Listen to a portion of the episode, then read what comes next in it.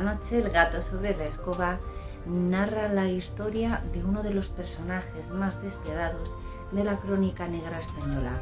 Hablamos de la vampira del Raval o también conocida como vampira de Barcelona.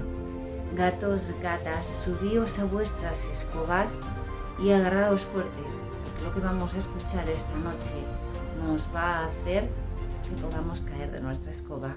Así que comenzamos. Su nombre real era Enriqueta Martí.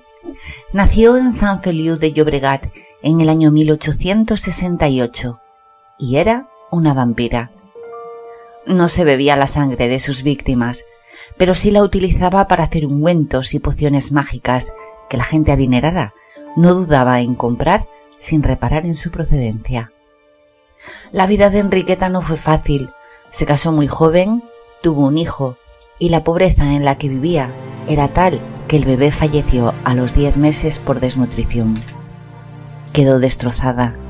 Acunaba la manta vacía de su bebé y le cantaba nanas. Decían que había perdido el juicio. Y así fue durante una temporada, hasta que se juró a sí misma que no volvería a pasar hambre, como diría Escarlata O'Hara, y que haría lo necesario para ello, desde prostituirse hasta proveer a la gente adinerada niños o niñas para fines muy turbios. Nos situamos a principios del siglo XX, pero esta historia bien pudiera haber sucedido en plena Edad Media, cuando las hechiceras y las brujas realizaban sus pócimas y sacrificios. Transcurría el año 1912 y por las calles del barrio barcelonés se corrió la noticia de la desaparición de una pequeña niña de tan solo cinco años, perteneciente a una de las familias más conocidas de la zona. Su madre había salido a hacer unos recados y la pequeña la acompañaba. Justo enfrente del portal, ya de vuelta a casa, se encontró con una vecina y se entretuvo charlando con ella. La pequeña, aburrida, se soltó de la mano de la madre, quien dio por hecho que Teresita subiría directa a casa. Pero al entrar en el portal y llamarla, comprobó que no estaba allí. Salió a la calle y preguntó a los transeúntes. Era un barrio pequeño y todos se conocían. Nadie había visto cómo una mujer le prometió una bolsa de dulces si la acompañaba. Ni tampoco que le puso un saco en la cabeza cuando ésta se negó y se la llevó a la fuerza. La prensa comenzó a indagar y vio que el número de secuestros y niños desaparecidos en los últimos meses se había disparado. Y aunque el gobernador civil dio una rueda de prensa desmintiéndolo, los datos estaban ahí, eran reales. Afortunadamente, una vecina, días más tarde, vio a Teresita a través de una ventana. Inmediatamente dio aviso a la policía y una brigada fue a la dirección indicada, calle de Ponent, número 29. Cuando entraron en el domicilio, se encontraron a la niña acompañada de otra pequeña de la misma edad, que aseguraba ser la hija de Enriqueta. Ambas llevaban el pelo cortado al cero. Lo que la niña le relató, con total naturalidad, dejó a los policías anonadados. Vi cómo cogía a Pepito, otro hermanito que trajo un día a casa. Lo puso sobre la mesa y lo mató con un cuchillo. Entonces yo me fui para la cama y me hice la dormida, decía la pequeña. Además, descubrieron que la habitación donde estaban las niñas estaba sucia, destartalada, en contraste con la habitación de Enriqueta, que lucía muebles caros y ropa de diseño, incluyendo trajes de fiesta, pelucas y productos de maquillaje carísimos para la época.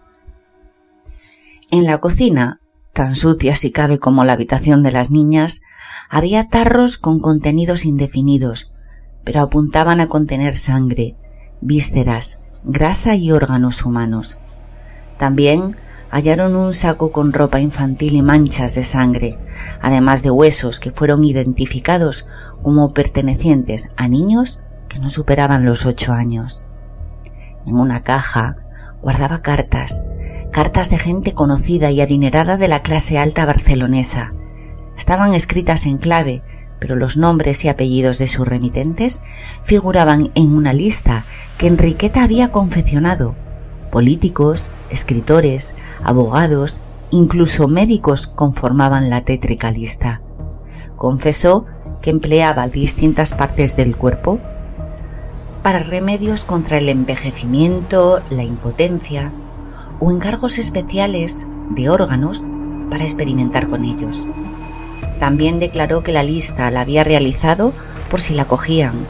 Yo iré al patíbulo, pero no subiré sola. Los que me hicieron los encargos subirán conmigo. Además de esta vivienda, contaba con otros dos pisos, uno ubicado en la calle Picalques y otro en la calle Tallers, además de una casa a las afueras. En las tres viviendas descubrieron huesos y otros restos infantiles. En total, una docena de niños. Fue detenida y llevada a la prisión Reina Amalia. La gente pedía su muerte inmediata, el garrote vil. Sin embargo, pasó un año y medio encarcelada sin que se celebrase el juicio. Aún con las pruebas tan claras y contundentes que la policía había recopilado. Finalmente, la vampira de Barcelona fue hallada muerta en su celda. Unos afirmaban que debido a un cáncer de útero, otros debido a una paliza que las demás reclusas le dieron, y algunos que fue envenenada. Los nombres que figuraban en la lista negra de Enriqueta jamás salieron a la luz. No hay lugar para plantearse si fue realidad o ficción, pero sí para preguntarse por qué no se hizo público el listado de nombres de clientes que tenía Enriqueta, ni por qué no fue juzgada durante más de un año y medio. Casos como las niñas de Alcácer desgraciadamente nos vienen a la mente y nos hacen dudar de la justicia.